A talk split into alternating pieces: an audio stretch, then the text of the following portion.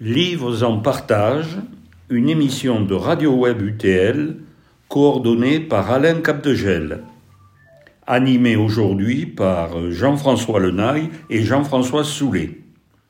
Alors merci Jean-François Lenaille euh, d'avoir accepté de, parler d'un ouvrage que vous n'avez pas écrit mais que vous avez euh, lu. Euh, donc je rappelle même si vous êtes connu des auditeurs de Radio Web UTL, puisque vous nous avez accordé un entretien, que vous êtes euh, au départ archiviste paléographe, ancien directeur des archives départementales et auteur de nombreux ouvrages sur l'histoire, mais aussi sur la toponymie des sites haut pyrénéens. Euh, l'ouvrage dont je souhaiterais que vous rendiez compte brièvement, euh, c'est un, ouvrage de Jean-Louis Massour euh, qui s'appelle, dont le titre est Dictionnaire gascon de la Haute-Bigorre. Euh, un gros ouvrage de 600 pages. c'est un dictionnaire, donc il y a, je crois, 4200 articles. c'est donc un travail très, très approfondi. Jean-Louis Massour euh, est, connu, euh, en Bigorre euh, notamment, puisqu'il a lui aussi publié pas mal sur le gascon, les origines, les, les parlers couseranais aussi, mais également des ouvrages, on peut dire, de vulgarisation sur le pays Toy, dont il est originaire et qu'il affectionne. Donc, ce, ce, nouveau, ce nouvel ouvrage de Jean-Louis Massour euh, comment on pourrait le qualifier? Euh, Il y a une belle préface de Jean-Pierre Chambon qui dit c'est une étape nouvelle de la lexicographie gasconne. Alors euh, pourquoi Qu'est-ce qui fait sa, nouveauté? Est-ce la collecte qui est particulièrement riche? Est-ce la méthodologie? Jean-François Lenaille.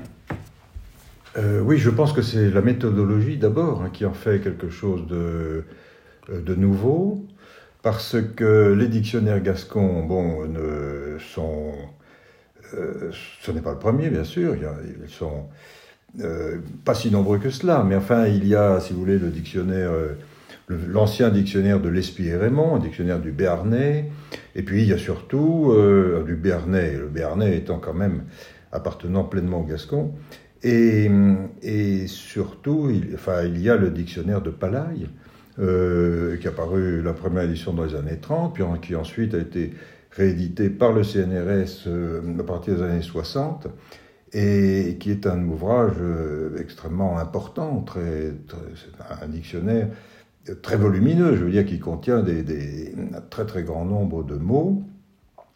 Alors, mais dans les deux, ces deux travaux qu'on évoque, euh, L'Espy et Raymond, euh, et ensuite Palaille et ses collaborateurs, bon, ce sont quand même ce sont des travaux qui sont euh, datés, dans la mesure où la lexicographie, bon, c'est-à-dire la lexicographie, c'est finalement le, c'est le, la technique des, du dictionnaire, tout simplement. Hein, c'est le, c'est l'art d'établir un dictionnaire euh, eh bien, la, vision qu'on a de la langue et, des mots et des mots a évidemment évolué comme toute science hein, depuis euh, euh la fin du 19e et puis depuis les années 30 et même les années 60.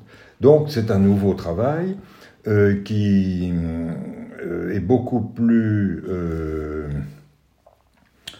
comment dirais-je, beaucoup plus précis, beaucoup plus centré, dont, le territoire puisqu'il s'agit là de la, ce que... Oui, qu'est-ce qu'on appelle la Haute-Bigorre ben, Là, en l'occurrence, ce qu'on peut appeler la, la, Haute-Bigorre, c'est un terme, je crois, qui a été euh, un peu mis à la mode, entre guillemets, par Xavier Ravier, pour désigner la partie montagneuse de la Bigorre. Mais, mais plus précisément, euh, quand même, parce que la partie montagneuse, c'est aussi le Haut-Adour, euh, plus précisément les hautes-vallées du Lavedan, hein, c'est-à-dire les hautes-vallées du, du Gave en amont de Lourdes. Le Val d'Azun est inclus euh Oui, le Val d'Azun fait partie pleinement de la Haute-Bigorre, si vous voulez.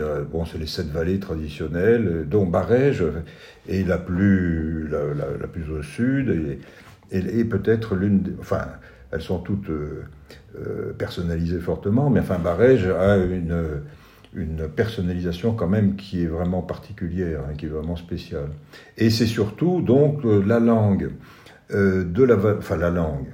Bah, ce sont surtout des mots employés en vallée de Barège, connus intimement par Jean-Louis Massour, de par sa, son existence, ses racines, sa famille, ses, liens avec ce, pays, ce sont surtout donc des mots de la vallée de Barège qu'il a présentés dans ce dictionnaire. Oui, mais j'aimerais savoir quand même exactement comment on fait un livre pareil, comment se fait la collecte. Vous voulez me dire qu'il avait certainement beaucoup emprunté à son expérience personnelle, mais pas uniquement, non? Euh, Est-ce qu'on fait des enquêtes systématiques? Est-ce que... Je ne sais pas, voyons. Eh bien, je pense qu'il y a... Euh, je pense qu'un linguiste, euh, bon, d'abord la... l'intelligence, l'attention, évidemment, portée déjà sur sa propre langue, sur, ses, sur les, sur les connaissances intimes enfin, qu'il peut avoir. Euh, donc il est susceptible déjà de tirer, je dirais, de sa propre expérience, de sa propre, de son propre, euh, de sa propre intelligence. Il est, il est, évidemment susceptible de tirer, d'extraire en quelque sorte ce, patrimoine. Mais par ailleurs, euh, il a fait évidemment des enquêtes. Il a confronté son savoir ou ses savoirs à ceux d'un certain nombre de, témoins euh, de, la vallée. Euh, il a par ailleurs une connaissance évidemment des, ouvrages antérieurs. et j'imagine qu'il a dû confronter aussi avec les, autres dictionnaires, avec une production dont je n'ai pas parlé, parce que ce n'est pas un dictionnaire, mais qui est quelque chose de un, travail énorme, euh, c'est l'Atlas linguistique de la Gascogne. De Ségui. Voilà, qui a été dirigé par le professeur Ségui, avec un, assez grand nombre de collaborateurs. Euh, nous avons le temps d'en dire un, petit mot. Oui, oui, oui, oui, parce que oui, c'est quelque chose de. Alors là, c'est un travail purement scientifique, évidemment, et qui n'est pas du tout euh, destiné au grand public. Hein. Ce sont des, c'est un atlas. C'est d'ailleurs une, qui prend, qui prend place dans, toute une collection hein, qui avait été euh, inaugurée, euh, euh, je ne me rappelle plus la date, mais c'est fin 19e, fin 19e sur l'Atlas linguistique de la France de Gilieron et Edmond, donc, qui consistait à localiser sur des cartes géographiques la façon dont on appelait ou dont, et dont on prononçait évidemment dont on appelait telle ou telle réalité ou telle ou telle réalité, euh, je dirais, de langue au point syntaxique, euh, si vous voulez, des, phrases, et évidemment des, mots, euh, des termes désignant la vie, la, vie quotidienne, hein, en architecture, en, techniques agricoles, en le vêtement, les relations humaines, enfin bon, tout ce qui... donc l'atlas linguistique consistait donc à géographiquement à pouvoir confronter ces réalités de, langue. Et euh, les linguistes, enfin à partir des de la fin des années 30, euh, je crois, ont entrepris de préciser ce grand dictionnaire, ce, grand atlas linguistique de la France par région. Donc il y en a eu en Auvergne, il y en a eu en Languedoc, il y en a eu en Bretagne, il y en a eu et euh, Ségui a dirigé euh, celui de la Gascogne à partir du début des années 50. Juste une question euh, qui, pour vous, vous apparaîtra peut-être ridicule, mais pourquoi même il y a des mots très différents pour désigner les mêmes choses entre deux villages voisins D'où ça vient C'est comment l'expliquer? C'est d'abord au départ une simple déformation et puis cette déformation est entérinée par d'autres personnes du village, non? Comment ça se passe d'après vous? Bon, moi je ne connais pas bien ce mécanisme. Hein. Euh, moi je ne suis pas linguiste, hein. je ne suis pas, je suis plus, plus précisément ou plus euh, simplement, je me suis intéressé à la langue à travers l'écrit, donc ça c'est différent. Mais euh, je dirais, je ferai une réponse un peu banale et qui peut-être serait n'est pas justement scientifique. Bon, je pense que d'abord il y a dans, nos, dans ces parlers qui ne sont pas officiels, qui ne sont pas euh, officialisés, qui ne sont pas enseignés, donc euh, euh, l'usage fait que même, une même réalité qui a, pu qui a pu connaître des synonymes, qui a pu se traduire par des mots différents, eh bien, selon les localités, selon les, effectivement, selon les lieux ou, ou, les régions ou les pays, les petits pays, les vallées, euh, on a pu, euh, par le simple jeu de la tradition, euh, isoler, enfin choisir finalement tel ou tel terme, tel ou tel mot, et que du point de vue alors plus généralement linguistique, dans les tournures grammaticales, l'emploi des même la, la syntaxe et surtout les formes verbales, euh, là, il y a évidemment tout un jeu de différenciation, je crois, hein, euh, dont on peut penser qu'il est dû en partie au souci d'identification. Oui, c'est très intéressant. De, distinction. Mm. Euh, et je crois que c'est comme ça qu'on peut expliquer. Alors, l'équipe de Segui a travaillé là-dessus. Je crois que des choses très euh, importantes qui ont été publiées, mais enfin c'est vrai qu'on le voit à, l'usage aussi. Quand on s'intéresse à une communauté, je pense à une communauté euh, de montagne, euh, pour peu qu'elle soit un peu étendue, je l'avais constaté dans le cas de Campagne, mais enfin encore une fois, je crois que tout ça est, très banal, c'est d'abord bien vécu sans doute par un certain nombre de gens et ça a été observé. Euh, il y a des différenciations par quartier simplement, hein, sinon par famille, ou par groupe, ou par hameau. Il y a, alors ça n'est pas systématique, c'est pas gigantesque, mais ce sont des détails souvent mineurs, de forme de parler, ou de, encore une fois, de lexique, de choix de termes, qui permettent finalement de se distinguer, consciemment ou non, au sein d'une population. Pour revenir euh, à l'ouvrage de Jean-Louis Massou, mais on n'en était pas loin en parlant de l'Atlas de Ségui, euh, euh, quelle est la place dans la collecte, pour faire ce dictionnaire gascon de la Haute-Bigorre, quelle est la place d'après vous de la toponymie? Est-ce que ça joue un rôle dans l'enquête? Eh bien, c'est un souci de Jean-Louis Massour qui s'intéresse beaucoup aussi à cette cette discipline, hein, ce, champ d'études. Euh, il a, bon, la toponymie évidemment est, est faite de mots hein, qui, à l'origine, euh, étaient des mots compris, des, des, mots, des noms, enfin des mots, oui, devenus non propres, euh, qui, qui, qui, avaient un sens et qui était, qui était compris par ceux qui l'employaient, puisqu'avant tout la toponymie, c'est là aussi euh, un outil d'identification des lieux et de communication entre ceux qui pratiquent ces lieux. Enfin, tout ça est très banal, hein, mais il faut le rappeler aussi, parce que c'est quand même euh, à l'origine, euh, à l'origine, c'est une façon de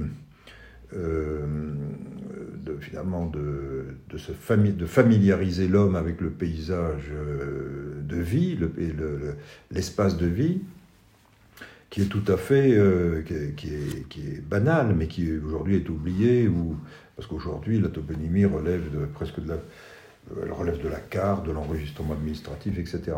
Alors, euh, le souci de, de Jean-Louis Massour a été aussi d'identifier dans la, toponymie de la vallée qu'il connaît, sur laquelle il travaille en ce moment, euh, de rapprocher cette toponymie évidemment de son lexique. Et, vous avez là des noms euh, bon, qu'on va retrouver. Enfin, c'est très c'est banal, mais j'imagine que bon, toutes les désignations évidemment du. Donner un exemple du, pas du terrain, bon, il faut que je trouve. Mais euh, voilà, par exemple, alors je ne sais pas s'il là pour le coup, il n'en fait pas il ne cite pas, mais euh, voilà des termes qu'on trouve en toponymie. Esquio. Esquio, c'est le dos, c'est l'échine. Bon, ben, on, on, trouve ce mot employé pour désigner des. Des, collines. Exactement, oui. Le schiodazze, c'est l'échine, c'est le dos d'âne. Euh, estanco, petite digue amovible, c'est une dalle d'ardoise qu'on plante, etc. Bon, ben, estanco, euh, c'est un terme qu'on trouve aussi en, en, toponymie. Enfin, il y a forcément, voilà, je tombe, je tombe sur la, sur la la chèvre, ah, oui. et, le cravotte, le chevreau. Euh, bon, ben, évidemment, euh, on va trouver, euh, je ne sais pas au-dessus de Campan, le... Par exemple, Crabot, prenons. Qu'est-ce qu'il dit dans un article Alors, c'est une. C'est un dictionnaire. C'est une bonne question et ça permet effectivement de, de distinguer ce. D'un lexique, quoi. Oui, un dictionnaire d'un lexique. Euh, non, mais je veux dire, ça permet de, distinguer ce dictionnaire, de montrer en quoi il est neuf par rapport à mmh, ceux qui mmh. l'ont précédé, euh, euh, par son contenu. Alors, vous avez d'abord une forme, alors ça, on pourra en parler aussi, c'est un autre sujet, c'est pas un autre sujet, c'est le sujet même, mais vous avez. La prononciation. vous avez une forme, une forme lisible par tous mmh. du, du mot qui est suivi de sa représentation en alphabet phonétique euh, international normalisé, hein, qui donc permet à un scientifique qui, est capable de déchiffrer ces, hiéroglyphes de, bien quand même cerner la prononciation du mot. Ensuite, vous avez sa, caractérisation euh, euh, grammaticale, bon, substantif masculin, bon, ça tous les dictionnaires gascons le. Ensuite, vous avez une définition. Ensuite, vous avez un renvoi euh, éventuel à l'Atlas linguistique de la Gascogne, qui permet justement d'aller se référer à la carte de toute la Gascogne et de voir si cette réalité du chevreau, euh, quels sont les noms qui peuvent euh, avoir, quels sont les noms que peut avoir ce, quelles sont les formes que peut avoir ce, mot dans les différentes parties de la Gascogne. Et vous avez une caractérisation aussi, donc un une, caractérisation euh, géographique tirée de, euh, de, de l'atlas linguistique, et puis éventuellement euh, des différences. Par exemple ici, Crabot dit Massour, partout cette forme, sauf dans une petite zone nord de la Haute-Garonne où on parle de Krabic. le terme de Crabot n'est apparemment pas connu, ou en tout cas, parce que là aussi c'est une des limites de l'atlas linguistique de la Gascogne, c'est que euh, les relevés reposent sur les témoignages de, témoins, enfin de, sujets parlants qui sont interrogés. Et il y a quand même toujours, là aussi, euh, il peut y avoir, même si ces témoins ont été choisis avec soin par les enquêteurs, euh, ben, vous pouvez avoir quelqu'un qui, connaît, qui ne connaît que la forme crabique, et puis peut-être son voisin quand même emploie la forme cravotte, mais enfin bon. Et puis ensuite, vous avez, alors ça c'est aussi, euh, parce que c'est un ouvrage dont on n'a pas parlé jusqu'à maintenant, vous avez euh, une mention, à, alors qui peut être effectivement mystérieuse, à ajouter au FEV 2, etc. Alors le FEV, c'est une alors je ne parle pas allemand, hein, donc je vais mal le prononcer, mais c'est le Französisch Etymologische Wörterbuch. Euh, bah, ce sont les Allemands. Hein. Les Allemands sont des pionniers, des pionniers et des maîtres de la linguistique, et notamment de la linguistique romane. Euh, le gascon, c'est la thèse de Rolf, hein, euh, dans, les, dans, les, années 30. Alors, le FEV, le Französisch, etc., c'est-à-dire tout simplement le dictionnaire euh, des langues, euh, le dictionnaire étymologique, euh, finalement, des langues parlées en France. Et non, non, il faut terminer. Je vois qu'on nous fait signe en régie. moi, ma dernière question à propos de cet ouvrage, de, ce bel ouvrage très savant de Jean-Louis Massour, pour qui à qui est destiné cet ouvrage, après vous? Alors, c'est euh, évidemment une question qu'il faudrait poser chaque fois qu'on se lance dans une entreprise de oui. Mais, hum, bon, elle est destinée, bon, je ne vais pas dire d'abord, mais elle est destinée effectivement aux, linguistes, aux romanistes, à ceux qui s'intéressent à la langue, en particulier aux langues romanes et notamment au gascon. Je pense que tous ceux qui s'intéressent et qui étudient euh, le gascon, bon, euh, auront, euh, connaîtront, auront à, utiliser ce livre. et je pense, alors pour ceux qui sont prêts évidemment à faire un petit sacrifice pécuniaire, mais qui tiennent vraiment à ces sujets, c'est comme tout dictionnaire, un ouvrage qu'on peut lire comme ça, comme on, comme on, peut se régaler du Littré ou du, ou, de, euh, y compris même d'ailleurs du, du, Robert, etc. Euh, et puis à tout moment, on peut, si on est intéressé par la langue, si on est intéressé par ses réalités euh, culturelles, techniques, etc., s'y référer. Je vous remercie, Jean-François Lenaille. C'était donc Livre en partage, une émission de Radio Web UTL consacrée aujourd'hui à l'ouvrage qui vient de paraître, Dictionnaire gascon de la Haute-Bigorre de Jean-Louis Massour. À bientôt.